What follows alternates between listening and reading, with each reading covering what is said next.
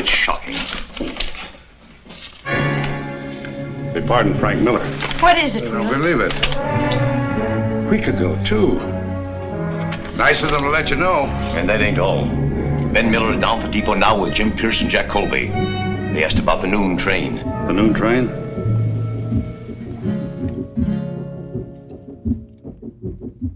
Do not forsake me, oh my darling, on this our wedding day. Do not forsake me, oh my darling, wait, wait long. Isso aí, meu povo, chegou a vez de Noon no episódio 68 do podcast Filmes Clássicos. If I'm a man, I must be brave. Esse aqui é um dos grandes clássicos do western americano, Matar ou Morrer, como ficou conhecido no Brasil. Foi produzido em 1952 por Stanley Kramer e foi dirigido por Fred Zinnemann. lie a coward in my grave. Oh, to be torn twixt love and duty, supposing I lose my fair beauty. Look at that big hand move along, near in high noon. Esse filme tem em seu elenco presenças veteranas como Gary Cooper e o Thomas Mitchell no papel coadjuvante, e também estreias como Lee Van Cleef estreando no seu primeiro papel no cinema e Grace Kelly que pela primeira vez assumiu um papel de maior relevância num longa-metragem. Oh. Matar ou Morrer é mais um daqueles grandes clássicos do cinema, né? Que influenciaram tantos outros filmes. Tem uma série de referências aí colocadas em diversos outros filmes, séries, desenhos, uma pá de coisa. E por ser bastante famoso, né? A gente já imagina que se você está ouvindo um podcast sobre filmes clássicos, você certamente já viu Matar ou Morrer. Então não terá problemas aqui com os nossos spoilers.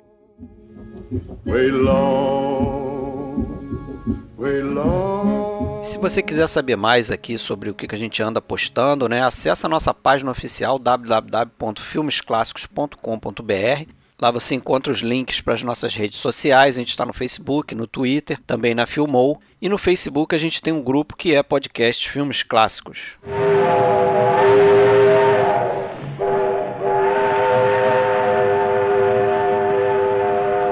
Maybe some of you already know it, but if you don't, it looks like Frank Miller's coming back on the noon train.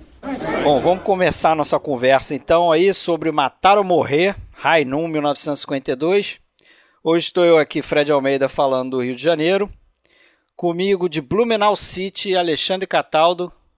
Tranquilo, Alexandre? E aí, pessoal? E aí, Fred? Boa noite. Vamos lá, vamos tentar ajudar o, tentar ajudar o xerife Will Kane. Isso aí. E com a gente aqui também, chegando aqui ao meio-dia em ponto, no trem, Frank Miller, mais conhecido aqui no Brasil como Marcelo Renor. Fala aí, Opa, Marcelo. beleza? Pelo menos a gente vai realmente ajudar o Gary Cooper, né? Que lá ele ficou sozinho, né, cara? É, isso aí. Nós três aqui para fazer esse episódio. Mataram ou morrer. Vou confessar algo que o Marcelo já sabe, não sei se o Alexandre sabe. Foi durante bom tempo o meu filme preferido. Muito, muito tempo atrás. No comecinho, né, da, da, da lá, estrada. coi- é, coisa de, sei lá, agora 20 anos, 25 E anos. olha que você, você só tinha uma cópia gravada da TVE, dublada. Porra, e exatamente. Gostava mesmo Tinha uma- assim. uma cópia em VHS desse filme, gravada da TVE, como o Marcelo falou aí, dubladona. É até, é até Mas curioso. por que isso. hein? Por que, Que era o único jeito. pelo filme? Não, não, não, digo, por que esse era teu filme preferido? Cara, O que, que você. eu adorei o Cooper, filme. era- Não, o, o Gary Cooper passou a ser é, um dos meus atores preferidos depois que eu vi esse filme. Né? Isso foi o quê? Quando eu tinha 15 anos, sei lá, 20 e poucos anos atrás. Logo na minha, o meu início de, de, de cinef, cinefilia, assim, de ver filme mais antigo mesmo, né? Descobrir os clássicos e tal. Meu pai sempre me falou desse filme. É, assiste, Mataram Morrer, não sei o que, você vai gostar e tal. E, porra, me apaixonei pelo filme, assim, achei brilhante, né? Apesar de que a gente, como western, a gente sabe que é um western que, curiosamente, não tem ação, praticamente, né? A ação só vai acontecer do só final. no final, né? Fora Muito aquela briga também. ali e tal, a ação só começa no É um final. daqueles, é um daqueles westerns psicológicos, como se fala, né? São Isso. muito mais de né, preparação e a, e a nuance dos personagens e tal. É, e também a gente, a gente, eu não sei, mas depois, depois de um tempo, eu, eu passe- como cinéfilo, passei a, a gostar mais de diretores, né? De ter diretores preferidos. Eu não tenho nem tanto atores preferidos, né? A gente até falou no de Cinefilia, né, o primeirão aqui, que o normal é o cara começar pelos atores e depois é que vai ligar nos diretores, né? É, Geralmente é assim mesmo. é. E É, vo- pra mim, Fala. É, você- perguntar da gente, né?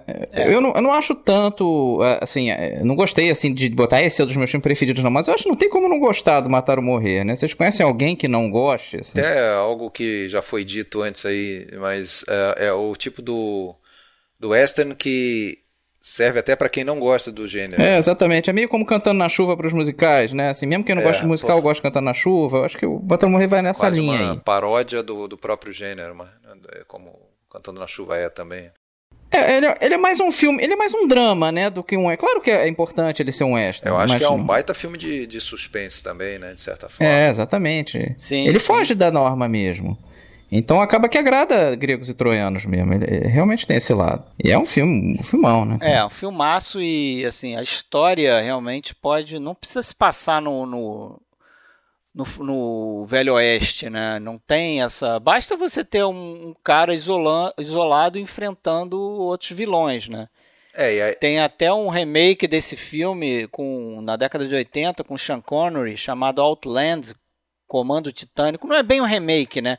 Acho que é- eles se basearam, eu não cheguei a ver esse filme não, mas é numa estação espacial e o cara tá isolado lá, não sei o quê. É, eu vi há muito tempo, não é, é meio forçado, né? Aquelas, não é bem é, tão igualzinho. É, não. mas e- o- isso aí que você falou, Fred, isso aí também é, só confirma aquilo que já se sabe, né? Que esse o, o roteiro ele foi escrito lá pelo Cal Foreman, que era um cara que foi inclusive para a lista negra, né? Da, da- da Caça às Bruxas. Durante tal. esse filme, inclusive. É. É. Inclusive ao final do filme parece que ele foi para Inglaterra e tudo, né? E, e claramente assim a história tem paralelo, né? Ela simboliza a situação ali vivida pelo pessoal que estava sendo perseguido, é, querendo justamente fazer uma crítica à comunidade ali de Hollywood que estava deixando esses caras na mão, né? Ninguém é, quando né, os amigos sumiam, né? Na hora que que o cara era era listado, né? Então a falha da comunidade em dar apoio a essa galera, né? É, isso é curioso porque tem gente que. Né, a ideia do roteiro realmente foi essa, né? Ele, quando começou a ter essa ideia de escrever isso lá por volta de 1947, ele chegou a fazer uma historinha curta de três páginas e tal. É, mais ou menos nesse tempo aí, ele começou a ser. a, a participar lá como, como testemunha, né? E, e se- e perguntaram ele, Participar né? como testemunha, não. Forçado a participar. forçado a participar, Chamaram, né? né? Chamaram não, lá para ele né? ser questionado, né, sobre várias coisas e tal. Então ele resolveu aproveitar a história para colocar essa visão aí. Mas tem gente que, que diz também que você pode também olhar para essa história e ver o lado contrário.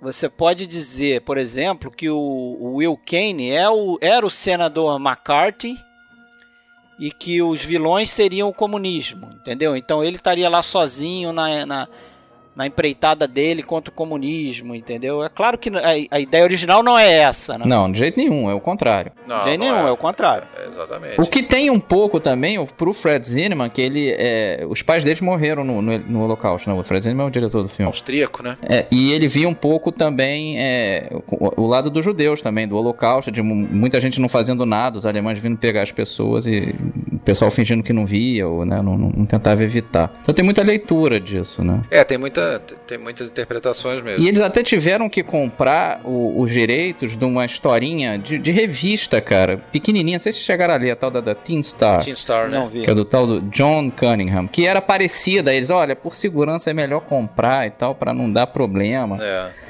E, e, e, realmente, assim, e, e, engraçado que a história é bem diferente. Eu me lembro de ler isso há muito tempo, eu nem consegui achar de novo para ler agora. Mesmo tentando procurar na internet de desesperado, não achei mais. E tem alguma coisa a ver com aquele, com aquele filme Teen Star? Não, que é com Henry Fonda. Não, o, tem nada a ver, né? Eu, eu, não me lembro tão bem, porque eu li isso deve ter uns 15 anos. Fácil. Era uma história muito curtinha. Se tiver cinco páginas é muito. Aham. Que é um. E no caso era um. Engraçado que ele, o, o Dwayne, que depois virou o Will Kane, porque a, a Cat Jurado não conseguia falar Dwayne. Né? Ah, verdade. virou o Will Kane por causa disso. E, e, o Dwayne, no caso, ele, ele falava mais ou menos o discurso que o velho mentor dele nesse filme fala, o, o que é interpretado pelo Lon Chaney Jr., né? Que fala, ó, oh, isso aqui é pra nada, ninguém liga pra gente. People gotta talk themselves into law and order before they do anything about it. Maybe because down deep they don't care. They just don't care. O, o, o Kane, naquela história, era bem diferente. Ele não tinha essa visão de que é o Gary Cooper agora. Eu acho que melhoraram muito pro filme. E era um cara mais novo também na história, né? Também, e ele morre no final. É, é bem diferente. Eu acho uhum. que eles se compraram ali mais para não se aborrecer, né? E usaram alguns nomes e tal. Mas realmente é. mudaram bastante e mudaram para melhor. Então o pessoal que adora dizer, ah, o livro é sempre melhor que o filme. Não é bem Muitas assim, vezes né? não. Não é bem assim, não. Aqui melhoraram muito. Você falou aí do, dos dois, né? Tem um, um lado especial para o cinema, com essa história da, do Holocausto ali na, na Europa e tal. E tem o um, um, lado, claro, do Carl Foreman, né? Que sofreu aí com essas audiências aí da RUAC, né? Aquela House of Un-American Un-American né? Activities, né? É. Popular Caça às Bruxas. Isso na época lá do macartismo, né, chamado macartismo lá né, nos Estados Unidos. Mas tem também é, algo de especial para o Stanley Kramer, que é o, o produtor desse filme, né? que é o fato de que ele sempre gostava de produzir filmes que, que dissessem alguma coisa de cunho social, político, né? A gente recentemente fez um episódio, Marcelo, de Dicas Triplas, que a gente indicou é, O Vento Será Tua Herança como, como uma das dicas, né? Que é um filme dirigido pelo Stanley Kramer, e a gente falou isso. É, exatamente. Como ele gosta, os filmes dele tem alguma coisa de, de, de crítica social, né? tem alguma coisa do, da atualidade que estava acontecendo ali, e ele queria deixar um, a marquinha dele ali, fazer algum comentário sobre aquilo. E pro Fred Zinnemann também, né? Também. O cinema do Fred Zinnemann é bem nessa linha, assim. É, o Homem que Não Vendeu Sua Alma, que ele foi ganhar outro Oscar dele, pô, Interessante que esse foi o esse foi o único western dele, né? Parece. Ou eu não tenho, eu não tô muito seguro, mas eu tinha eu tinha lido que sim. Que foi Se o fez, não, não, dele, não me tá? lembro. Mas por exemplo, o homem que não vendeu sua alma, um homem que que né, que o que tenta que resiste até o fim, se render ali ao, ao Henrique VIII uma cruz à beira do abismo. semelhante aqui, né? Mais ou é, menos. Ele, ele, usa muito isso. É a pessoa que, que forte, que resiste às influências externas. Dilema, uma crise de consciência. O próprio É um Passo da Eternidade, que ele fez logo depois com o famosaço, com Montgomery Clift, que o Montgomery Clift é um cara turrão, teimoso, não aceita nada, faz impressão para ele ser boxeador, ele não quer de jeito nenhum. Então, o, o assumia mesmo, ele adorava esse tema e tratou isso direto no, na vida dele, né? Até algo meio é, meio questionável na época, talvez tenha pintado alguma dúvida, porra, o, um diretor austríaco, né, dirigir um western, quer dizer, que é um, tema, é. tema tipicamente americano, né, de onde que ele teria essa esse traquejo, mas é, o que consta é que o Fred Zinnemann ele era muito fã de, de daqueles pocket books lá, daquela os pulp de, de, de, de faroeste, né? Então ele já conhecia desde da infância lá em Viena, já conhecia essa esse universo do, ah, claro. do faroeste, né? Então não, não era novidade para ele. Não, e acho que caras como ele, o Sérgio Leone, até ajuda a ser estrangeiro, faz a coisa um pouco diferente, cara. É, da outra visão do western, né? Exatamente. Né? É, em tese também o italiano também teria nada a ver com o faroeste e fez alguns dos melhores, né? Sim, sim, mas aí a gente tá falando até de um período anterior, né? Sim, sim. sim o Zinnemann não foi a primeira opção, né, para ser o diretor desse filme aqui. O Kramer, ele pensava no Joseph Losey, Né? Mas aí o Losey começou a ser atacado lá pela, pelo senador McCarthy lá, como comunista É, todo e mundo tal. foi, né? É, É, todo mundo aí foi. o Kramer já desistiu dele, né? Depois a gente vai até ver que o, ao longo das filmagens, o Cal Foreman começou a ser mais importunado com isso também, e o, e o Kramer ameaçou, né, sair, é, é, deixar o Foreman de lado lá, Agora, né? agora uma dúvida, ele, ele começou a ser mais perseguido aí por conta desse roteiro, desse filme que estava sendo produzido? Ou... Também, mas ele já era suspeito, né? Porque ele realmente era comunista, né? Ele tinha aquela inclinação mesmo. O filme em si ele foi classificado depois de ser um filme anti-americano e tal, talvez por Pois aquela é, né, coisa tem do. Bom, a figura do Gary Cooper, evidentemente, ele próprio, né, como ator, uma persona ali, ele sempre eh, simbolizou aquela coisa do, do americano e, e dos ideais e tal. Então ali ele, apesar de não fugir, né? Apesar de ficar pra lutar, no final ele, porra, tira a estrela, joga no chão, aquela É. coisa assim. O que é né? engraçado é exatamente isso. Na época teve essa visão de que era anti-establishment pra caramba. E hoje em dia ele, até- ele tem essa figura. Assim, não é- ele não foi só seu filme preferido da infância, não, Fred. Ele é o filme preferido de alguns presidentes Vários americanos. É o filme- presidentes, é. É o filme mais exibido até hoje na Casa Branca. O Bill Clinton acha o filme preferido dele, George Bush, filho Bill- também. Bill, Cli- Bill Clinton assistiu 17 vezes esse filme na Casa Branca. Fanzaço. Algumas com a Mônica Levinsky. Desde, do, desde Aí não tava do- vendo o filme, não. Do Dwight Eisenhower, que, o, É. que é o filme preferido, assim, né? Até o, o George W. Bush era o- filme mais escolhido para ser exibido. Agora, quem sempre odiou, quem foi, quem foi fiel O John Wayne. o- no ódio foi o John Wayne, né? Como você ia falando. Que foi quem foi receber o Oscar do Gary Cooper, que é mais bizarro ainda. Bizarro, né? Ele, porra, o John Wayne, cara, eu, eu gosto da, da- do carisma dele, mas realmente nesse quesito aí ele foi um cara bem FDP, né? Porque ele foi Não, dizer, FDP fiel, fiel ao que ele acreditava, né? Mas ele, ele era um dos maiores apoiadores lá da Caça às Bruxas e tudo mais. Né? É, mas isso aí, Alexandre, eu sei, eu sei que eu tenho uma visão bem impopular em relação a isso, mas eu meio que entendo. Era uma época de uma eh, divisão do mundo. É, Cara, é fácil falar agora, entendeu? é, ah, quem é, tava sim. do lado tal é filho da mãe. Mas Eu é assim, ó, eu, eu, eu, eu entendo o que você está falando, porque se, se outro dia a gente gravou a Dicas Triplas que o, que o Fred acabou de falar, e eu, eu entendo a. Por exemplo, a, a Lene Riefenstahl, entendeu? É super. É, é fácil, é marcada. fácil ser contra o nazismo hoje. É. Uma coisa é ser contra o nazismo em 1934. A mulher adorava filmar e queria continuar trabalhando, porra. E que, é, que e o pessoal chance dando, melhor. dando trela pra ela, exatamente. Agora, não é só o John Wayne, né? O, dizem que o Howard Hawks fez o Rio bravo por conta do... Não, dizem não, ele falou isso expressamente mesmo. Não é, não é boato, não. Ele não concordava com a figura do, do cara correndo pela cidade pedindo ajuda, né? O herói não podia ser assim, né? Tinha aquela visão. Ele e o John Wayne, né? Eles tinham aquela visão de herói. é, Antiga. é, antiga e do, do machão, né? O cara tem que ser aquilo ali. Nem que a imagem seja essa, né? Porque a gente sabe que, porra, todo ser humano vai ter medo numa situação Claro. dessa. Claro. Ah. Mas aí a, imagem que você tem que criar é aquela imagem do John Wayne, que é o cara que não vai duvidar nunca e coisa. Mas. Eu acho que se fosse assim, seria um filme que teria envelhecido, né? Que bom que não é. Talvez. Ele acaba sendo mais moderno. É, eu acho que é exatamente isso que faz o filme atemporal, né? É um filme sobre medo, sobre so- lutar sozinho, sobre. Se ele fosse um Rambo ali, não ia ter gra- tanta graça. Se você fosse detalhista, o, o personagem do Gary Cooper ele tem mais ou menos os mesmos valores que tem o John Wayne, por exemplo. Ele não vai atirar no bandido pelas costas. Ele É. espera o cara atirar primeiro. Ele, Ele, espera o cara vai atirar primeiro. Ele, ele vai fazer a coisa certa, mesmo que a vida deles. Te... Pô, ele podia ter fugido da cidade, cara. Aquela história de que ah, o cara vai achar a gente, a gente vai ter que ficar fugindo de cidade em cidade. Porra, não, não devia ser tão Ah, mas eu acho que aí assim. ele tem razão. É, eu, acho que também concordo, razão, é. Eu, eu, eu concordo com Iam pegar ele pelas costas, né? Pelo menos ali ele sabe que o cara tá chegando meio-dia. Ele No podia outro, ter ele- o, o risco, mas. Ele, ta- ele estaria com a mulher no meio do nada, sendo pego pelos caras. Pô, é complicado. Eu acho que ele tinha que resolver ali É, mesmo. mas é complicado também do cara sair achando O ele. Fred, você tá raciocinando igual a Amy Foley, você não entende por que, que ele não foge.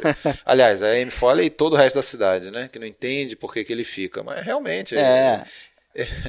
Ele queria, É melhor encarar é, logo. É porque ele tinha esperança de ficando na cidade ter algum apoio de Sim, alguém. né? ter o backup lá da galera, Quando, né? quando vê que não, tem, já é tarde demais. Alguém até fala, por que, que você não foge? Bem, bem já avançado no filme, por que, que você não foge? Ele fala, ah, agora já é tarde demais. Agora até foi. poderia mudar de ideia àquela altura, já que ninguém É. ajudou.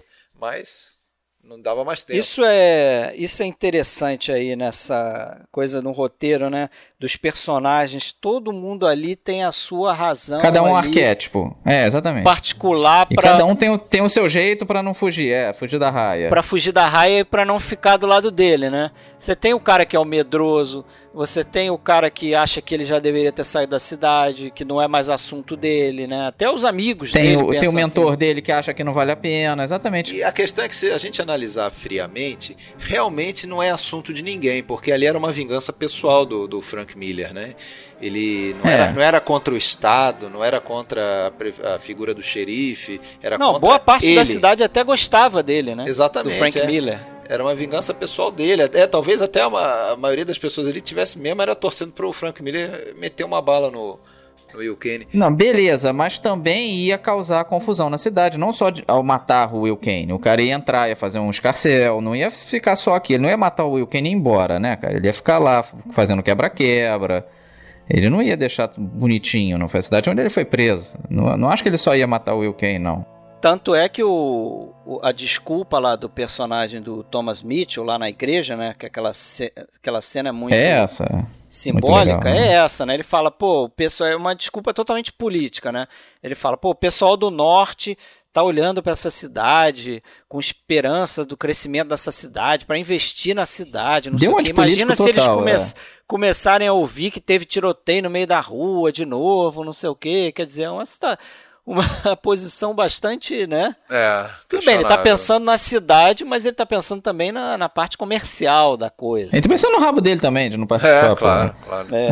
E é engraçado tudo. aquilo, né? Porque a- a- quando ele assume aquele discurso, se você tá vendo o filme pela primeira vez, você acha, porra, agora ele vai arrumar. Gente aí, esse cara vai, vai virar o jogo a favor do Will Kane. Agora Pois é. ele vai sair com pelo Até porque ele começa elogiando. Como todo político, ele começa elogiando e depois É. mete, o- mete o ferro, né? Mete o ferro e deixa o cara na mão, né? Até ele, né? Não, mas isso é que eu acho legal, realmente, os argumentos, a gente pode discordar, mas são bem feitos, não é aquela coisa é, barata, escrota, né? Acho que só tem Não. um amigo dele que realmente fica se escondendo na casa, que é uma coisa mais nojenta mesmo. É aquele Sam, Sam Fuller, né? Inclusive, É, o Sam nome Fuller. do personagem, Samuel? Fuller. nome do diretor, né? Curiosamente. De um Que na época diretor. não era, não era muito famoso. É, na época não era famoso. É.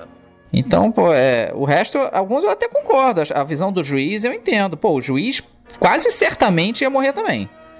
Com todo respeito. É. Ele Pô, ele ia matar o Will Kane primeiro, mas ia pegar Ah. aquele cara. Tanto é que ele é o primeiro a sair da cidade, né, cara? Ele pega o cavalinho lá e vai embora. O lado dele eu entendo de ver. Essa coisa de ninguém ajudar é mais um item do filme, um, é um subtema ali de que, porra, é atua- atual e eterno, né? Porque em qualquer situação de necessidade, aquela coisa, né? Os amigos fogem. Quem que vai te ajudar é a tua família, ajudar, bicho. É isso mesmo. É... é. é- é o que fica do filme, né? Quem é que voltou pra ele? No caso, nem a família, né? Porque a esposa dele recém-casada. a esposa. né? É, a, rec- a, né? a recém-casada. Aliás, ela bate o recorde mundial de abandono de marido, né? É. A mulher acabou de casar com um cara, jurou que era pra na, na dureza, na pobreza e tudo mais. Em Pois 20 é. minutos ela, Ela não ripa. compreende, né, a razão. E, e, aliás, porra, é o, o mote do, da, da musiquinha, né, que ficou famosa, é justamente esse, né? Não, não me abandone, né? Não me abandone, minha querida. É, é até engraçado, que é, é bom falar dessa música, a gente não pode deixar passar, né? Até foi a primeira música de, de- que não era de musical a ganhar o Oscar e que ela falava do, do enredo, né? E isso que é engraçado que ela toca nos créditos iniciais e ela meio que é um spoiler do filme, né? Ela já fala que vai chegar um tal de Frank Miller, que pra a mulher dele não abandonar ele, é engraçado isso, já prenuncia a trama um pouco ali. É, mas eu E é vou música além. bacana. Eu vou além também. Se você pensar a cena do juiz, quando o juiz está arrumando as coisas para sair fora e tá falando com ele, você esqueceu o que ele falou nessa cadeira, não sei o quê. Don't you remember when he sat in that chair and said, You'll never hang me, I'll come back. I'll kill you, Will Kane. I swear it, I'll kill you. Ele conta umas alegorias ali, umas, umas historinhas que também denunciam o que, que vai acontecer no filme. Porque ele fala, ah, já passei por isso. É uma história, não sei a quanto. Uma prostituta com os anéis, é. É, não, de- depois tem essa história, mas ele fala, ah, não sei quando os, os, os as, o povo de uma cidade expulsou um tirano que aterrorizou a cidade por várias décadas, não sei o que, não sei o que. E depois o cara se juntou a mercenários, voltou na cidade e esse mesmo povo abriu as portas para ele e aí ele fez o que fez na cidade. Aí ele conta também que, né, foi um caso pessoal dele, que ele que ele acabou fugindo quando aconteceu isso oito anos atrás, numa cidadezinha, não sei o quê. Que uma prostituta ajudou ele. E, é. pô, praticamente ele fala o que vai acontecer no filme ali, ó. O pessoal vai é. te abandonar nessa cidade, esse cara vai ah, mas voltar ele é um cara inteligente, matar. né? É, ele é. é um cara inteligente, ele entendeu a situação. Então, a parte dele eu entendo, e eu entendo a parte do mentor também, que é o Lon Chaney Jr., que realmente o pessoal não se importa, o pessoal fala que adora política, que adora isso, adora aquilo, mas na hora que o bicho pega, o pessoal corre e, pessoal e fica corre. quase ninguém mesmo. Agora, voltando aí nessa música, cara, eu também eu achei a, o, os créditos iniciais, revendo o filme agora e pensando sobre isso, a música, é, é, é, não vou dizer que é estranha, mas é um chicletão, né? Sei lá, parece que não combina com. É, é com diferente, né? É uma. Não, eu não consigo imaginar o filme sem a música, cara. Não, Combinar, não, não, combina, não, não, não sem a música. Eu digo a música no início. A maneira é o, como é a abertura do filme, né? Que você tá acostumado com filmes dessa época. Porque filme sim, nessa sim, época sim. começava com uma trilha é, é, instrumental e tal. Você não claro, tinha uma canção claro. folk começando a música, entendeu? E o desenrolado da cena aqueles caras se encontrando e tal, você fica meio perdido. Por que, que esses caras estão fazendo? Né? Parece um bandido. Se você está assistindo um filme pela primeira vez, né? Eu tentei fazer esse exercício. Tá um cara lá esperando, aí chega um outro mal encarado, se junta a ele, aí depois vem um outro.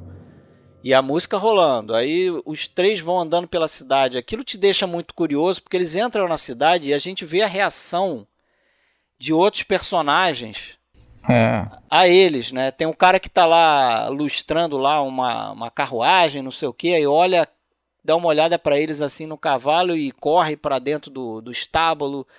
Tem a galera do, do bar lá que tá lá do lado de fora e olha eles e, e gosta do que tá vendo, né? Tem uma, tem uma senhora meio indígena, eu acho que se benze, né?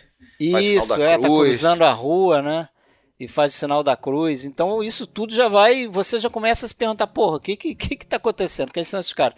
E depois a gente vai ter, não agora nessa, nessa cena que você está falando, um pouquinho mais para frente vai ter algo que depois a gente ver em outros filmes, né? Principalmente lá do, da trilogia do, dos dólares lá, que é aquela coisa do aliás, já tinha lá no Yojimbo, né? Que a gente, a gente falou recentemente, aquela coisa do, do coffin maker lá, do, do, fazedor de caixão, alguém, alguém resolver, é. pode fazer mais aí, faz, faz, faz quatro. Não, é, mas na faz... verdade esse filme aqui foi o primeiro, né?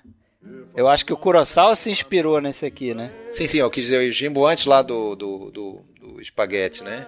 Mas com ah, certeza, sim. isso, isso foi antes, aquela coisa de o, o, a fabricação de caixão já ser um, um termômetro da, da violência né, que, que pode acontecer. Então ali é, é, é uma entrada parecida até com a lá do, do, do Mifune depois no Yojimbo, né? Que como que ele vai, como que eu vou simbolizar aqui que essa cidade é um é, é, violenta, antes de mostrar qualquer violência. Aí passa lá o cachorro carregando a mão, né? Então aqui é mais ou menos isso, né? Tem símbolos ali, as pessoas reagindo àqueles caras, já, a gente já, já sente que tem alguma coisa que é chapa acontecer. quente ali, chapa quente. na cidade. Né? e criou essa tradição aí de música de, de faroeste por um tempo, né? O Rachiote tem música no começo, o Rio Bravo tem música no começo, né? Cantada. Criou uma febre, né? Esse filme foi um sucesso. Pois é, e ganhou o Oscar, né? A trilha do, do Tionkin, né? Dimitri Tionkin e. Pois é, a trilha e a canção. E a né? canção, cantada lá pelo Tex Ritter, né? Que é, acho que tinha sido ator também, tudo, né? Cowboy aí e, cantava também. E é, agora tem uma, uma informação aí, eu não sei se procede, que o Tionkin, na verdade, ele aproveitou uma uma canção folclórica russa e mudou algum um acorde ou alguns acordes, não sei, pouca coisa. É, eu ouvi isso também é, na trilha lá de comentários. É, né? Ele fala isso. Sabe que esse Ritter, tem, o filho dele era um ator, né? O John Ritter, não sei se vocês lembram dele, já faleceu, faleceu lembro, jovem, lembro. novo aí. Ele fazia comédia, né? É, é, é. Acho que andou fazendo série de TV, mas já tem uns 15 anos que ele morreu, até por aí. É, filho do, do John Ritter. Ele. Tex Ritter, né? É, do, do, do, Tex Ritter, isso. Eu acho que ele cantou, né, na entrega, a música, inclusive, na entrega do, do Oscar, não foi? Eu acho que foi ele, é. Ou ele é o Frank Lane. Ficou mais conhecido pelo Frank Lane, né? Ele que, É. que Ah, foi mais entendi. sucesso com a- do que o, o Ritter. Agora, outra, a gente fala dos coadjuvantes, pô, a gente tá esquecendo de uma importantíssima que é a Grace Kelly, né? O primeiro filme de, de sucessão dela foi onde ela se, afirmou. Ela tinha feito um, né? ela aquele... fazia muita TV. Fazia Ela TV. tinha feito 14 Hours, né? É, ó. Não, ela tinha feito um filme mesmo. Isso, ela hora- Horas Intermináveis, é. Horas Intermináveis. Que é até um filme muito bacana. É, eu gosto. Um cara que fica pendurado, né? É o Richard não, Mason. Ele fica querendo se jogar do prédio e tal. E tem uma porrada de coadjuvantes. Ela faz um papel bem pequeno, se eu não me engano, né? Não, mas tem, tem destaque, não, não é pequenininho, não. É. E ela já fazia TV muito também e tal, mas realmente ela se afirmou aqui, né? É. Ela faz uma Outros- Quaker, né? Isso. Até por conta disso também, eu acho que interfere um pouco na, na maneira dela lidar com essa situação, meio radical ali, né? Do, do- em relação ao. É, outra coisa rara é que é um faroeste com duas mulheres fortes, né? Ela que, por mais que reclamem dela, ah, ela não é tão ativa, mas ela tem uma posição firme por boa parte do filme. E a Cat Jurado, que é bem mais forte, inclusive, é quase que Ah, o pe- o personagem Manda-chuva da da cidade, Cat né? Jurado, né? A Helen Ramirez é, é totalmente do melhor, eu acho. é, diferente para um filme né, de faroeste da época, porque realmente a mulher ela é uma empresária mexicana, mexicana, uma empresária bem sucedida. não se dobra pra ninguém, é. Não se dobra pra ninguém, ela é uma mulher independente, ela não, ela não tá casada nem nada, ela até meio que usa Ela é mal o- vista, né? Claramente Ela é mal vista mas, porque ela mas foi ela tá mulher do, do Frank Miller e foi mulher do depois do do, do, Do Will Kane e agora tá com o terceiro Que cara, piora né, tudo então. mais ainda, é. Que é o Harvey Pearl. O Harvey Pell Que é o. que é o Que eu acho que é o, personagem- talvez o personagem mais babaca do filme, né? Esse, o Harvey Pell lá do Lloyd Bridges, né? Pô, é difícil gostar desse cara. É, esse é o que tem o maior interesse ali, né? De, de subir na carreira usando a situação, né? Que já é escrota, ele Ele vê a brecha, pra- exatamente. É. Agora eu fui ler um pouquinho da, da sobre a, a, a Cat Jurado, né? Que porra, a gente conhece desse filme, mas eu não, não me recordo de muita outra coisa da carreira dela. Mas claro. ela fez o é- Broken Lance pouco depois, também muito boa a atuação. Qual filme? Qual? O Broken Lance. E até foi indicado a coadjuvante por esse filme. Eu acho que ela devia ter sido Ah, por o- esse aqui também, né? Pelo Matar ou Morrer, né? Ela merecia. O filme com James Stewart, é isso? É. Ela foi descoberta. Quando tinha 16 anos, ela foi descoberta lá pelo aquele diretor mexicano Emílio Fernandes. E ele queria colocá-la no filme, só que a família não deixava, ela não queria que ela fosse atriz, não permitiu. Então ela, ela se casou, ela arrumou um ator lá se casou aos 16 anos para conseguir sair de casa e daí entrar no, no- nos filmes, né? Foi, ah, e ela era filha de família riquíssima, viveu até essa época lá é no luxo total, assim, lá na, em Guadalajara. Não conhecia essa história dela, não. Eu, assim, o que eu lembro, o que me causou estranheza, porque como eu falei aí, eu assisti esse filme muitas vezes dublado, né? É, com aquela cópia minha safada da, de VHS. O que me causou muita estranheza é o sotaque carregado dela, né, nesse filme, cara. Well, what do you want? You want me to help you? You want me to ask Fran to let you go? You want me to beg for you? Well, I would not do it. I would not lift a finger for you. Com a dublagem, não, não tinha noção de como ela, ela, ela tem dificuldade ali realmente para falar algumas coisas em inglês ali. Você... É. E a voz dela é rouca, né? É gutural, assim, é interessante. O outro cara aí que estreou nesse filme é o Lee Van Cleef, né? Acho que ele não tem um diálogo no filme. É, não fala nada. Não, não fala nada. Ele é o primeiro nada. cara que aparece. Ele, É. ele foi. chegou a ser escalado para ser o, o Harvey Pell, né? O, Pois é. o É. deputy. Mas aí o Não cara foi por achou causa do que ele- nariz. É, ele tinha a cara de vilão, né? Aquele nariz meio. É, dizem que o, o Zinnemann falou: ah, se você operar esse nariz aí, ficar melhor, aí você. Aí eu. Aí você vai. Você aí o pega o papel, mano. falou: teu. teu. Não quis. E e ele é conhecido pelo nariz, né? Ele tem um nariz É, realmente é. de gavião, né, cara? Nesse mesmo ano ele já fez aquele outro filme bacana lá, o Quatro Desconhecidos, um filme no ar lá, que é tipo. serviu de inspiração pro Cães de Aluguel do Tarantino, não sei se. É, o Lee Van Cleef, ele, ele é assim, meio que o símbolo da esperança de vários atores que não conseguem nunca lugar ao sol, porque ele ficou anos e anos e anos sendo coadjuvante total. Às vezes com a participação assim mínima, cara. O cara passava no fundo, entendeu? Esse filme ainda é melhorzinho. E, e, assim, muita gente achou, ah, vai morrer assim, fim de papo. Aí o, teve o Western Spaghetti que... que... É, exatamente, foi outro que se beneficiou do Western Spaghetti, né, cara? Sérgio Leone salvou ele total. Ele seria esquecido hoje em dia. Vamos falar a verdade. Quem de nós não conheceu o Lee Van Cleef pelaquela série O Mestre? Ah, nos, é. nos, Aquelas nos, bolinhas de fumaça 80, que ele jogava, né? Aquelas estrelas ninja.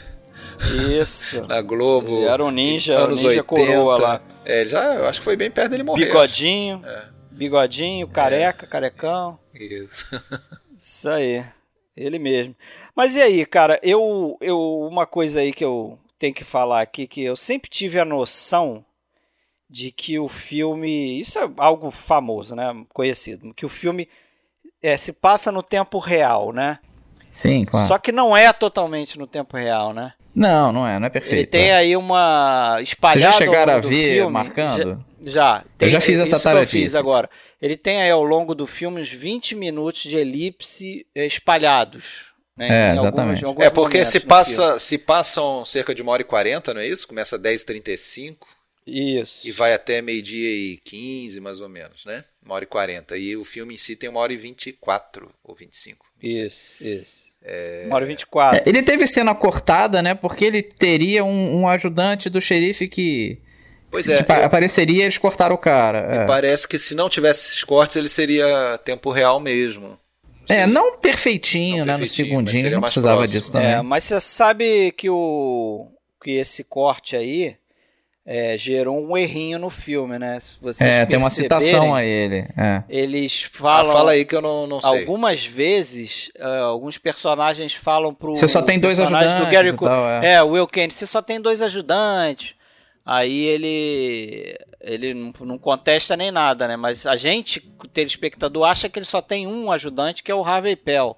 Quem que era o outro ajudante mesmo dele? É, eu vi isso no, no, no documentário, mas não, não me lembro. Os... Não, mas tinha uma cena, apareceu alguma cena é o tal do Toby. É o tal do Toby. Tá, mas... Que não aparece no filme, foi totalmente cortado. Sim, sim, claro. mas eu cheguei a ver esse pedaço cortado. Eu acho que ele aparece num, num documentário, não, alguma coisa. O ator, pelo menos, uma foto do ator. Não... Agora, tem também o que foi cortado aquele personagem do Jack Allen, que é o cara que tá na cadeia e no final ele deixa o cara ir embora. A cadeia, a porta da cadeia é um bêbado, né? Ele é, é, é, e não é nada explicado, mas a gente entende que o cara foi preso por arruaça, é um bêbado só. Ah. Mas apare... teriam outras cenas dele é, provocando lá o, o, a confusão que fez ele ser preso, né? Apareceria isso no filme, mas isso também foi cortado.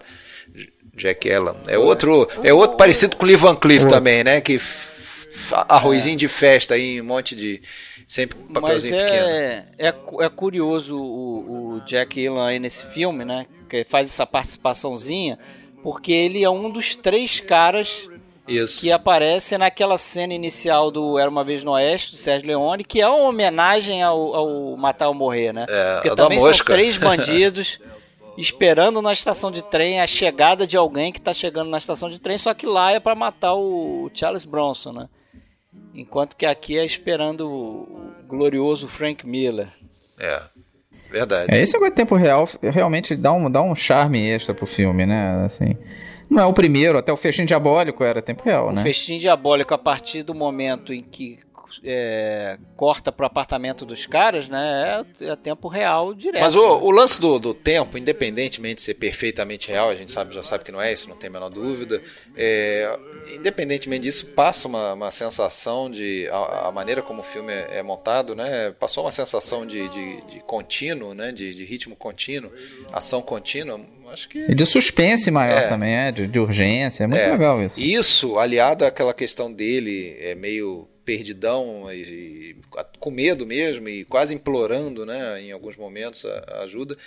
Essas duas coisas, aliada ainda àquela coisa que também acho que ficou clássica nesse filme, né, que é do o, o, a ameaça ela a gente não vê, né? Que é o, o, Frank Miller, na verdade. Né? A gente escuta o tempo todo falar dele, o Frank Miller. O Frank Miller tem os compassos que estão esperando ele chegar, mas a gente só vai ver o Frank Miller, sei lá, faltando o quê? 10 minutos para acabar o filme. Né? Que Isso... até é o, é o Ian McDonald, né? Eu até acho que é o único defeitinho do filme, assim. Como eles fazem esse anúncio tão grande do Frank Miller, eu acho que seria mais efetivo se fosse um cara mais de mais pegada, vocês não é, acham, não? É, é, mais realmente. famoso, talvez. Mais famoso, é. Mais é? imponente. Porque o elenco todo é famoso, é. Mas esse Até tipo quem não era famoso ficou depois foi a Grace Kelly.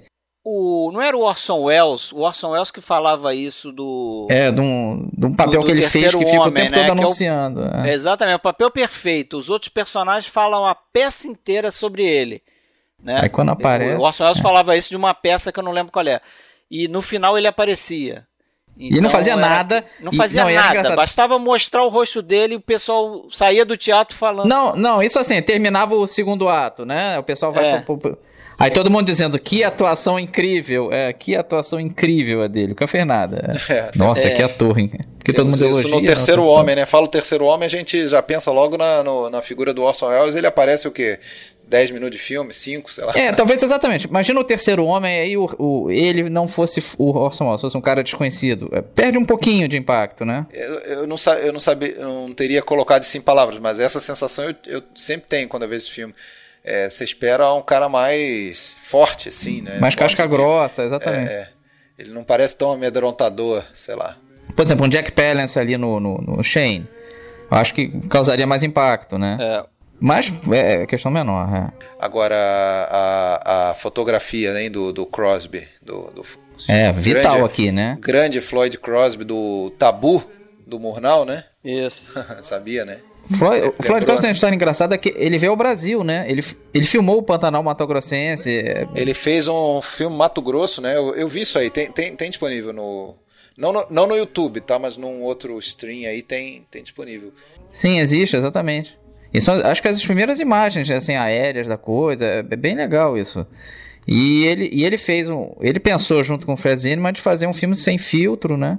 É uma fotografia bem diferenciada mesmo, com muito mais contraste, muito mais preto É, e eles, branco. tentaram, né? eles tentaram fazer algo meio documental, né? É. Meio estilo documentário, mais, mais cru, assim. E o, o Zinnemann, é, que tinha sido é, assistente do, do Robert Flaherty, né? O famoso Sim. Robert Flaherty lá dos documentários, é, Nanuque do Norte, né? Nanuque e o Esquimó e tal. É, o Zinnemann a gente até não falou, né? O Zinnemann fez o Redes, ele fez alguns documentários também. É, ele fez curtas também, né? Então ele aprendeu muito com esses e com esse tipo de produção, que foi importante aqui porque ele tocou aqui um orçamento muito curto, né? E pouco tempo, é. exíguo. Tanto é que eles filmaram isso em 28 dias, né? E um filme com mais de 400 planos, que na época era muito raro. Ele pode ver que tem vários planos pequenininhos, que é uma coisa mais moderna, né? Tem, tem. O filme é muito entrecortado, né? É Aquela muito edição, por exemplo, eu acho, acho lendária a edição quando. Falta dois minutos, né? Dois minutos, é. Aquilo ali, que Foda. até a música é Two Minutes to É Midnight. quase um videoclipe aquilo ali, né? Aquilo é muito legal. Eu é. adoro, cara. Aquilo ali é um resumão do filme, né, cara? É muito boa É. a cena. E mostra todo mundo, é muito bacana. Muito boa mesmo. Muito, muito interessante. Bem montada. E o- eu descobri uma coisa que eu, eu imagino que vocês, no Marcelo adora quando eu faço essas referências, mas certamente alguém aí vem vai loucura. né? entender o que eu vou falar. É, o Floyd Crosby, eu descobri isso no- vendo esse documentário aí que tem no, no DVD importado que eu tenho, que o filho dele dá uma entrevista. O filho dele é o David Crosby. cara. É, exatamente. O, o Sabe músico, quem é? né, Um do- cara famosíssimo, músico. Ele fez muito sucesso naquela cena hippie lá da década de 60, Woodstock, não sei o que, que era uma banda chamada Cro Stills, Crosby, Nash and Young. and Young, É. né?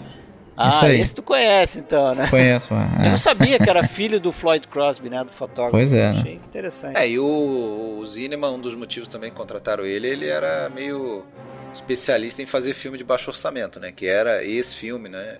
Era, foi, foi Ele fez o The Search, que é muito bom também, de 48, né? Com, com o Montgomery Clift. Gomer Cliff, né? Esse filme ele foi concebido para ser um filme rápido e de baixo orçamento, né? Eu acho que foi quatro semanas só de filmagem, né? Custou 28 dias. é, É.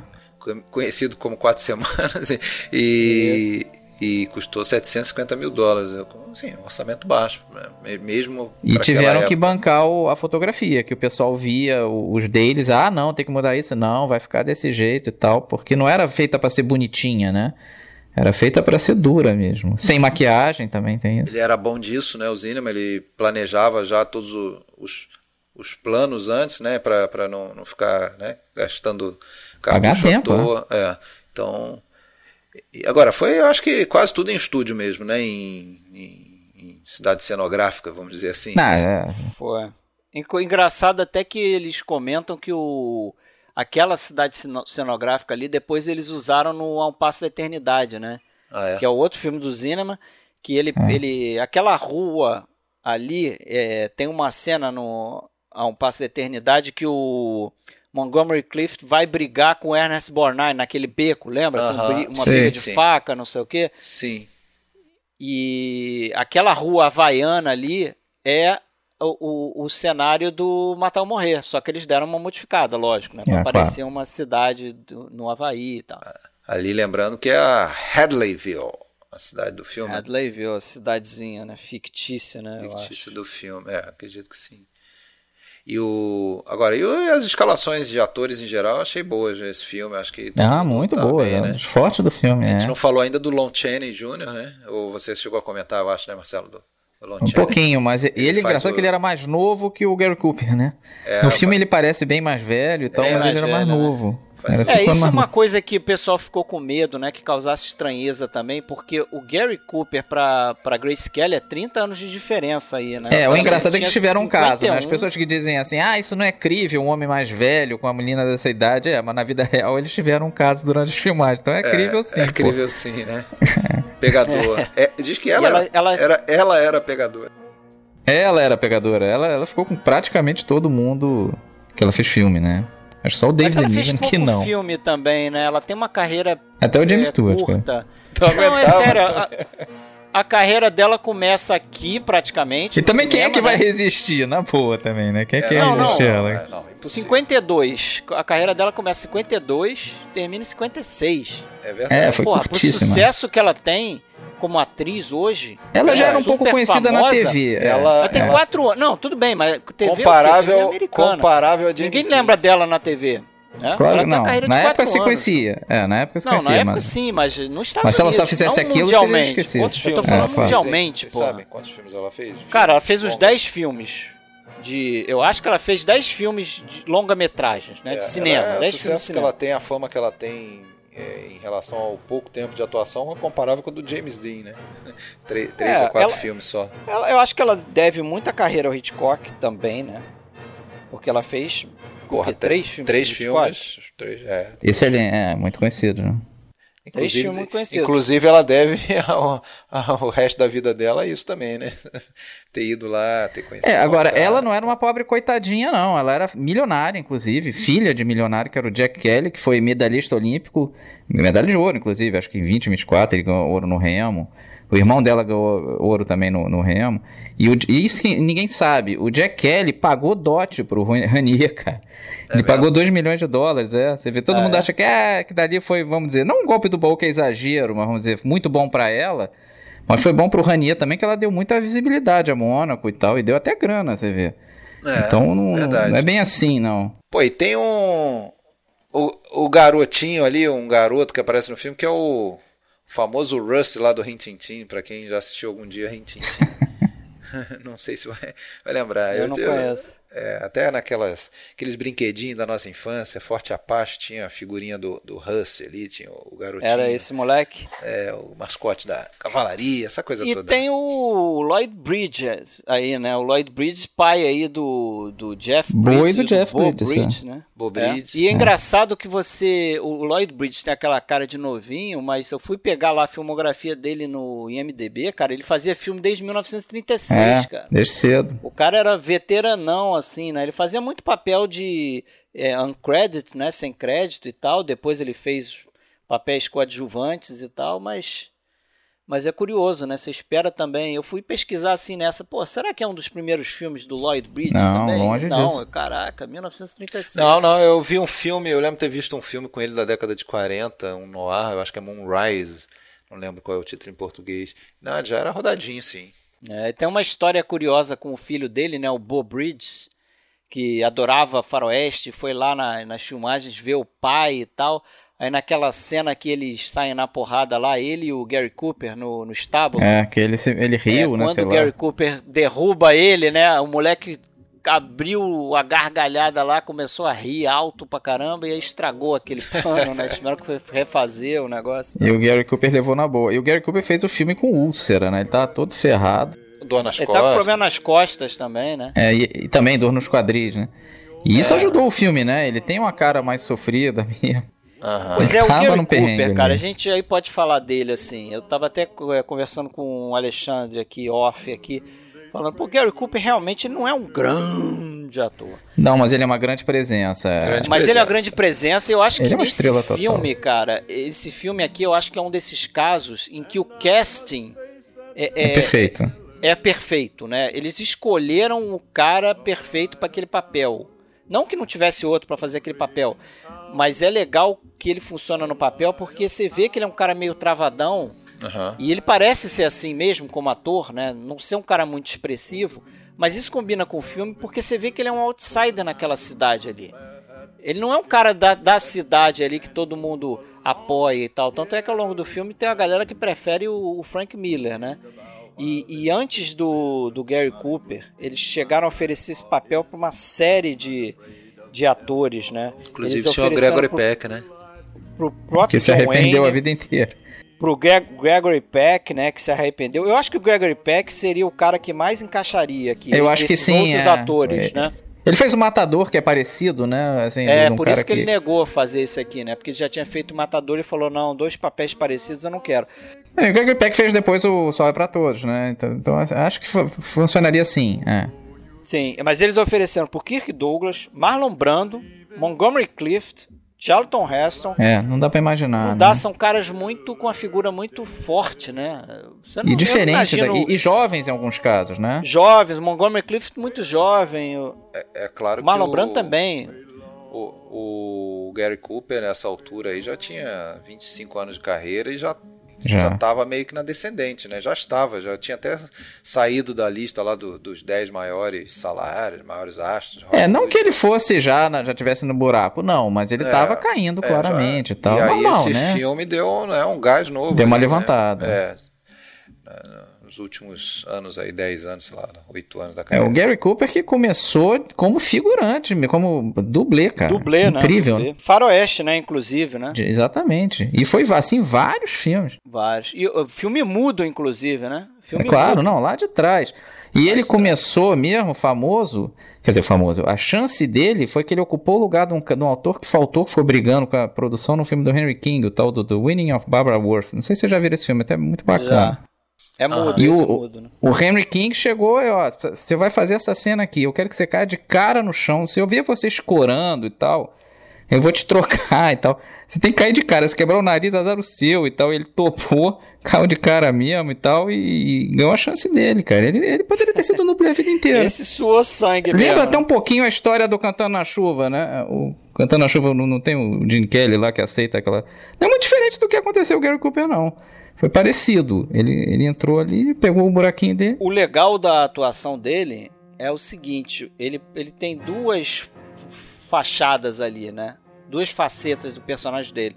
Uma é quando ele tá com as pessoas ao redor dele, ele, ele bota aquela banca de cara durão, de que é destemido, que não sei o quê, e com aquele discurso, né? Aquela cara lavada, né? Que não pisca pro perigo ali.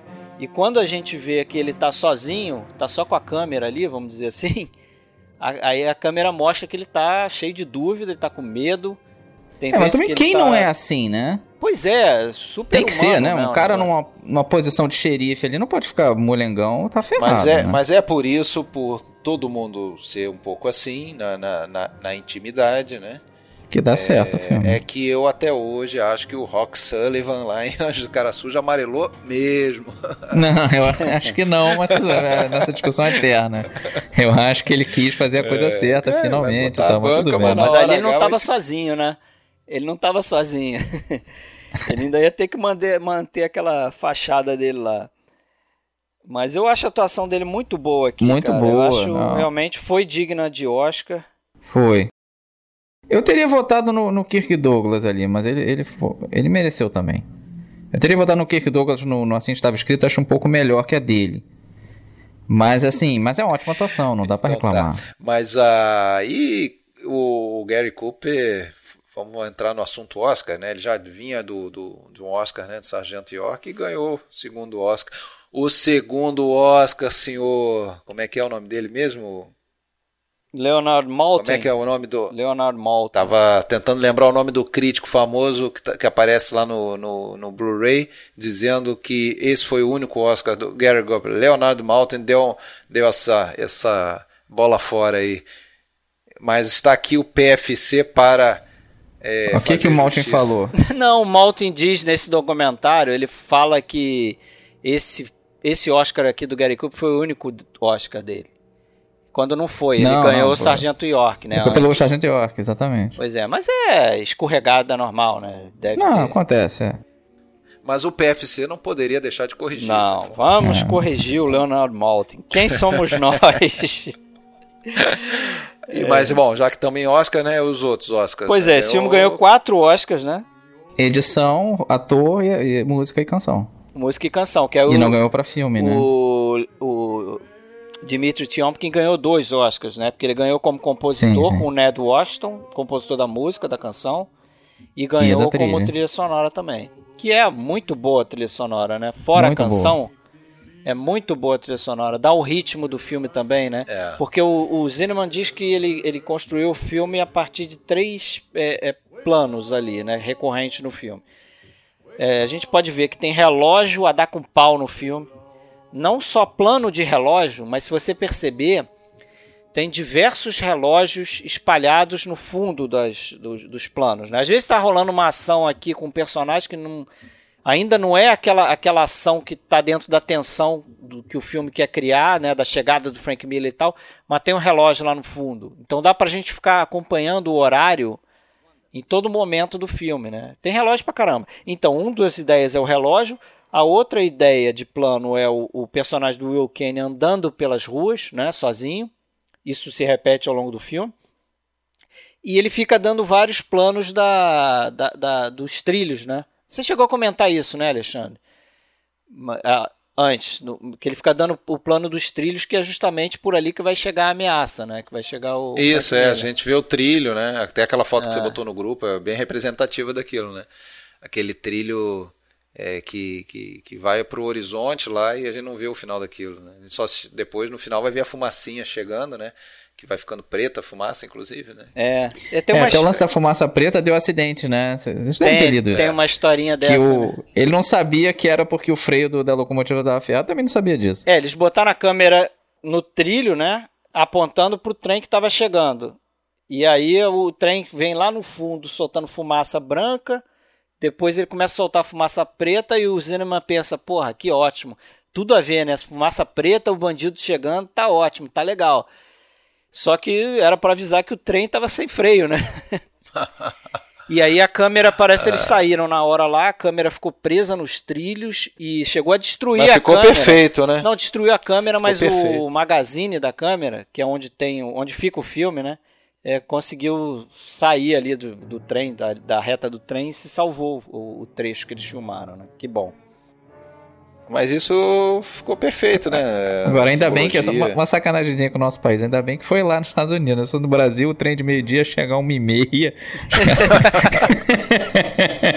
Ia, dar, Ia atrasar o ia, negócio. dar- ia- ia ser um ia filme horas, épico, então. né? Uns três horas de filme. Agora, tão importante, tão importante como falar do que ganhou, é importante falar do que não ganhou, porque porra, não ganhou roteiro, não ganhou, não ganhou roteiro e, e filme, diretor, talvez muito por conta lá da, da, da- caça às bruxas, né? É, Não, quiseram- diretor não. Eu- eu- Perdeu pro John Ford, né? Do, depois do Vendaval. Eu, eu não, acho tudo bem. grande. Não, não, não, não, mas Peraí, mas filme perder pro maior É, espetáculo. aí é da Terra? absurdo, aí é Não, é. absurdo.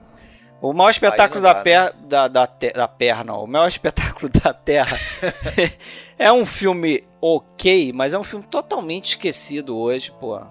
É porque ele fez muito sucesso de público, né? Essas coisas pesam no Oscar, É, né? O essas pessoal cara, Cara, lá com e pesa, coração. e pesou que era do senhor Cécio B. DeMille, que era um dos apoiadores da Caça às Bruxas também. Não, e o, o Demil nunca tinha ganho, é. Esse tipo de coisa é coisa do Oscar, né? Dá Mas, o, o Oscar pro, pro Olhando errado, realmente né? e retrospectiva, não é estranho, assim, a gente pensar, né? É aquela coisa, E diretor perdeu pra quem? Pro John Ford, né? John Ford. É, depois do Vendaval, que também não, não concordo, mas enfim, paciência. É, mas não é nenhum absurdo também. né? O Depois do Vendaval é um dos filmes muito celebrados do John Ford, então não Não é, eu acho que assim, quando se pensa em CSB The Mill, você pensa naqueles filmes mudos, né? O, as O- grandes é, o produções mesmo, dele. mesmo depois, o Dez Mandamentos. É. É. Ele fez mais marcante, com certeza. Você não pensa no, no grande espetáculo da Terra, né? A da Lila. É. Então, Pois é, não, não, não, não marcou muito. Personagem preferido? personagem preferido. Fora o Will Kane. Ah, Fora o Will Kane, né? O bêbado. A, a Cat Fora o Jurado. Will Kane. O bêbado. Bêbado que se voluntaria e é recusado. no- O bêbado do É, tapa-olho. é? Não, não, sacanagem.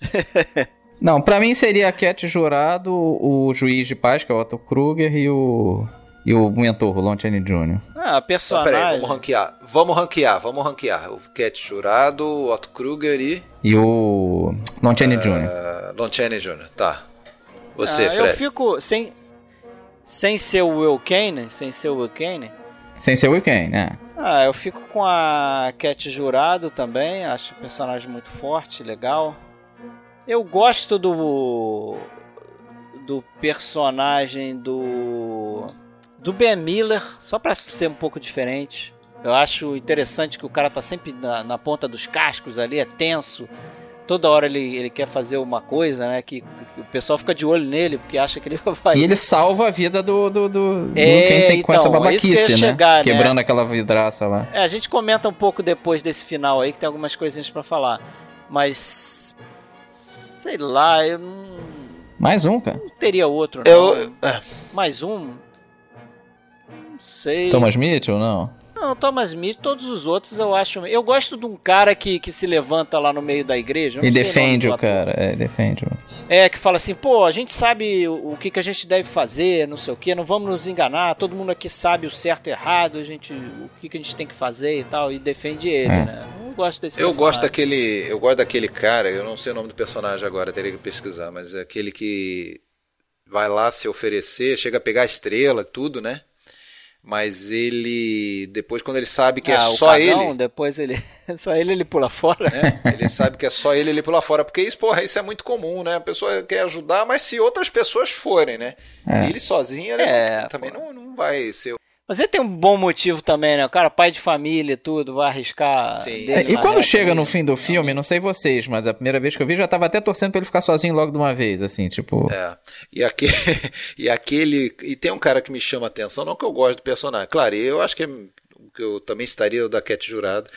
É, mas é aquele é, recepcionista do hotel, o cara É, chato, aquele cara né? escroto, né? Ele é escroto, Escroto, ele não é né? chato, não. Ele é, ele é filho da mãe, porque ele, ele É praticamente. que ele é mal Não, intencionado. ele praticamente conta pra mulher, do, pra noiva ali, pra, pra Grace Kelly, que o, Will Kane teve caso com a, com a mexicana, né? Sim, sim. Aliás, eu acho. O que Ele eu acho engraçado no né? filme é assim, não, eles estão há um ano sem se ver, o Will Kane com a. Que é tirado. Porra, como? Numa cidade da, daquele tamaninho? Como é que eles estão um ano sem se ver, cara? O cara é xerife e a outra é, É. praticamente dona de tudo lá. Porra. É, eu acho que é. Mas eu acho que o Impossível. sem se ver. Eu acho que o sem se ver aí é no É- é sentido bíblico. É. É, pra bom entendedor. E né? fica meio implícito. É legal que isso é um subtema do filme que não é falado, mas fica meio implícito que ela era a mulher da vida dele, né? E não a esposa, né? É, Sim, fica, sim. fica. É, é, é, parece assim aquela E escolha vice-versa, né? do. Eu acho que vice-versa. É, é uma escolha, talvez, é uma escolha do, do- da galera com aquela mentalidade naquela época, né? Tipo assim, a Kat Jurado não é mulher pra É. casar. É mexicana. a Grace exatamente. Kelly é, mexicana entendeu? e dona de salão. Como a galera Não, pensava. Mesmo hoje em dia. Mexicana, dona de salão e ele é um xerife, cara. É complicado. Sim, é complicado. Não, e ela já tinha sido mulher daquele. Do, Do, do, Miller, bandido. porra. do bandido que ele prendeu. Do bandido. é. Era- mesmo Entendeu? hoje em dia seria difícil isso. Ela tá de caso lá com Harvey, mas dá pra ver que ela, ela prefere o Will Kane, né? Ah, mas é Sim. óbvio. Né? Isso, isso já fica claro logo no início, né? Quando na janela lá ele, ele dá uma debochada que ele vê o Will Kane É. embora. fugindo, aí ela meio que é, Ri, né, também. o Will Kane, e quando ele volta, ela dá um sorrisinho debochado pra ele, ah, se ferrou.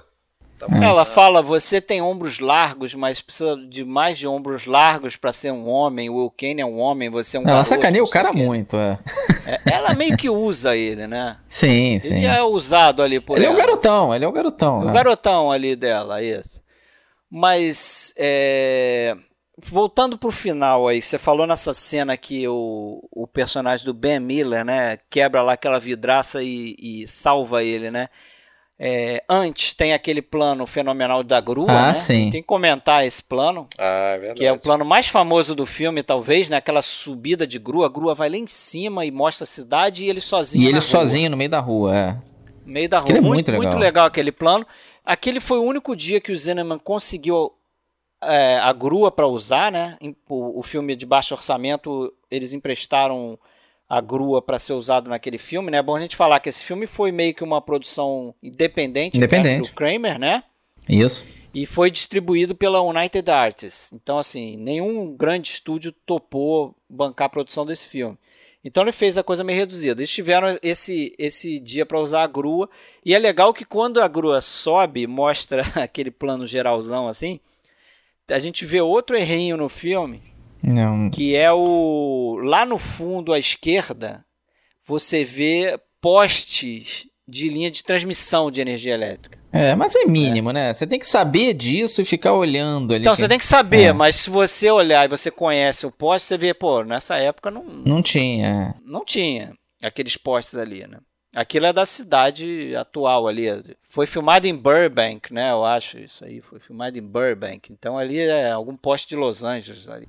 Agora, o próprio final do filme, pra não dizer que eu não dei uma leve criticada, eu acho que teria sido mais bacana ser um pouco mais longo. A própria É, ele é- ação mesmo. Ele é abrupto, né? Ele é um bem pouco abrupto. rápido. Eu gostaria de ver mais o Will Kane sofrendo, assim, passando mais perrengue. Acaba que fica meio corridinho, ele não, não sofre tanto. Mas é bobagem, o filme funciona, não- aquilo não é o mais importante. É.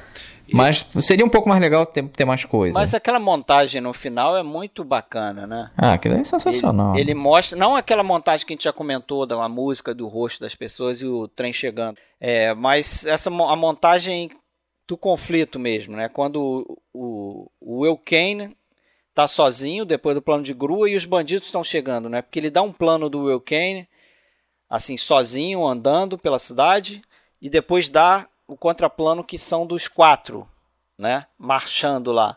É, o filme é tão bom que a gente não se pergunta essas coisas, mas a gente já viu umas 20 vezes. Não faz muito sentido nem o Will Kane tá no meio da porra da rua e nem os quatro caras também chegarem e ficar andando no meio da rua, né, cara? Aquilo é coisa de maluco, né? Você tá pedindo pra tomar um teco, né, cara? É, Você verdade. para pra é. pensar, não faz sentido Mas eu nenhum. acho muito mais Você fica pro na lado tocaia, do Will. Kane, né? É, ele Muito sozinho, mais né? pro lado do Will Kane. Eles em quatro se garantiam, de certa forma, né? Agora, ele teve ajuda da, da- da- No final das contas, meio que ela se redime, né? E ajuda ele a. a Se Poehler, redime né? e se é- perde, né? Porque é uma Quaker que mata um cara atirando por trás, né? É, o tipo da coisa que vai assombrar aquela mulher a vida inteira. Ela precisava É. pra salvar o E marido ainda é feita, ainda é feita de, de refém ali, né? É. Pois é. Ela é feita de refém e ajuda de novo porque ela consegue afastar Arranhar a a arma cara, do cara, cara. né? É. É. É. E, E- aquilo ali é crucial pra ele matar o, o, Agora, Miller, né? eu acho curioso, eu acho engraçado quando eu, sempre que eu vejo o filme que acabou ali. Ah, eu sei, eu também achei Tem isso aquela, cena, tem aquela tem a cena do, do desprezo que ele olha as pessoas, e aliás E joga a estrela no chão, que é famosíssimo. joga a também. estrela no chão e, e realmente são é, é, O é que real emputeceu os americanos foi isso, né? Não foi o papo todo, foi o cara pegar a estrela, jogar no chão e fazer cara de É, cara. porque aquilo ali simboliza o quê? Sim- Simboliza a- a- algo que até comentamos aí no, no- Não sei se foi no Yojimbo, em outros filmes ali do, do, do aqui. Porra, o cara tá. É, é um cara honrado, um cara que quer fazer o certo, que quer ajudar. No- nesse caso, ele não queria nem se ajudar, mas ele queria ajuda, é o contrário. Mas, enfim, é, ele quer também, de certa forma, defender a cidade, mas se for ver bem, é uma cidade que não merece defesa, não merece o esforço dele. Só a maioria ali são uma cambada de, de, de FDP, entendeu? Que deixou ele na mão. Então ele, ele simboliza isso que ele olha meio com desprezo para todas aquelas pessoas. Mas o que eu acho engraçado é que acabada a ação chega A carruagem com as malas, né? chega a carruagem com as malas. Não faz nenhum sentido, né? da Parece que ele onde, né, chamou, aquela porra? chamou o Uber. Não, e cadê, cadê as. É, não, e cadê as malas dela que estavam no trem, cara? O trem foi embora, porra, com as malas Foi dela. embora. É, e com a, e com a Ellen Ramirez, né? Com a Ellen Ramirez também. Agora, o bacana dessa jogada do no chão também é que é meio que uma um espelho do, da- do início lá, quando ele, ele tira a estrela, né? Porque não é a primeira vez que ele tira a estrela, né? Ele tira a estrela e prega lá na no coldre dele, né? Porque curiosamente o casamento acontece ali dentro da delegacia, né? Porque Se você for ver, né, quando ele tá tirando a estrela, tem lá uns rifles na parede e tal. Ele tá dentro da delegacia, né? Ele se casa dentro da delegacia. É porque ele não tá casando na igreja, né? Porque ela é Quaker É, e tal. porque ela é Quaker. Tem um então certo motivo. É. É, Ele ele leva depois um pito do, do pastor lá, né? Do, do padre, pastor. Por causa isso, disso. né? É, Você nem casou aqui e tal. Sabe que esse filme tem uma sequência feita pra ele em 80, 1980? Vi, é, pra tem, eu TV. vi. É.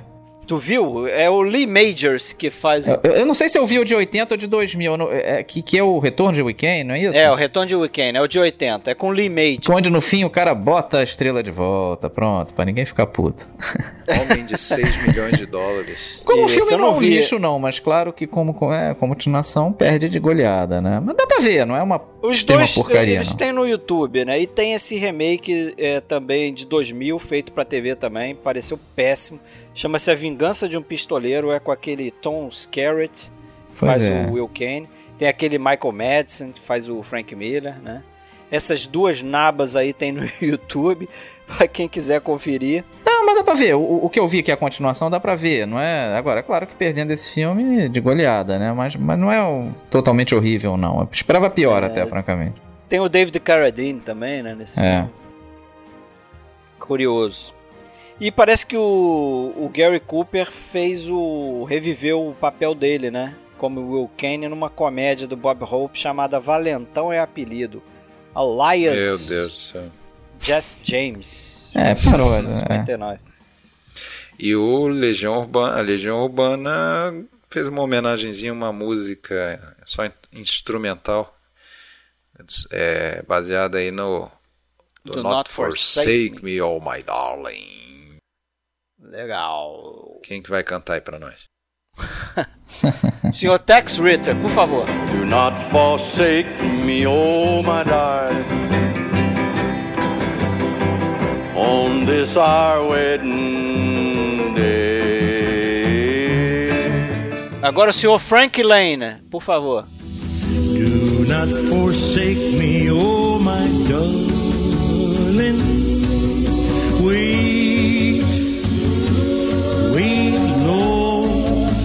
Pronto, e aí? Qual que você prefere? Tex Ritter ou, ou Frank Lane?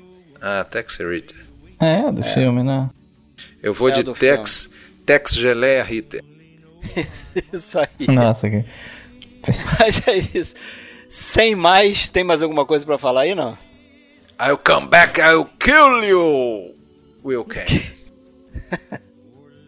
Tá certo. Mais alguma coisa a acrescentar, Marcelo? Ah, acho que é isso mesmo, acho que falou bastante, né? Falamos bastante, o filme tá bem, bem coberto aí. O próximo episódio a gente vai fazer Solares. É, vai Certo. falar pra caramba. Que mudança, hein? Que, Que mudança, mudança. hein? Estados Unidos, clássico, Do, a do oeste para o espaço. Tarkovsky. Do oeste para o espaço, mas tem a mulher dele, tem ele sozinho ali nas circunstâncias, tem uns paralelinhos aí. E é mesmo, hein? Tem um, tem um paralelo ali, né?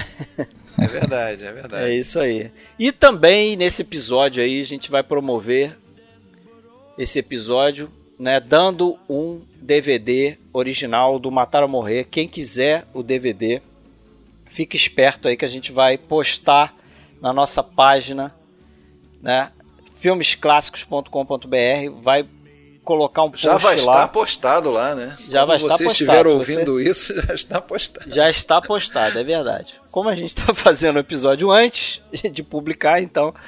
Mas já vai estar postado lá três perguntinhas sobre coisas que a gente comentou aqui nesse episódio.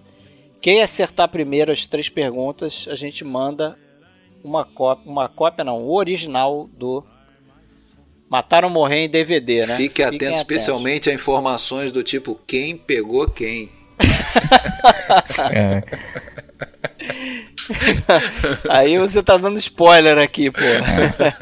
Não será essa a pergunta. Essa não vai ter. Falou? Beleza, então. Valeu pela tua participação, Marcelo. Valeu, obrigado, um abraço. Volte sempre. Valeu, Marcelo. Valeu, Alexandre. Valeu, Fred. Abraço. Até a próxima aí, pessoal. Abraço.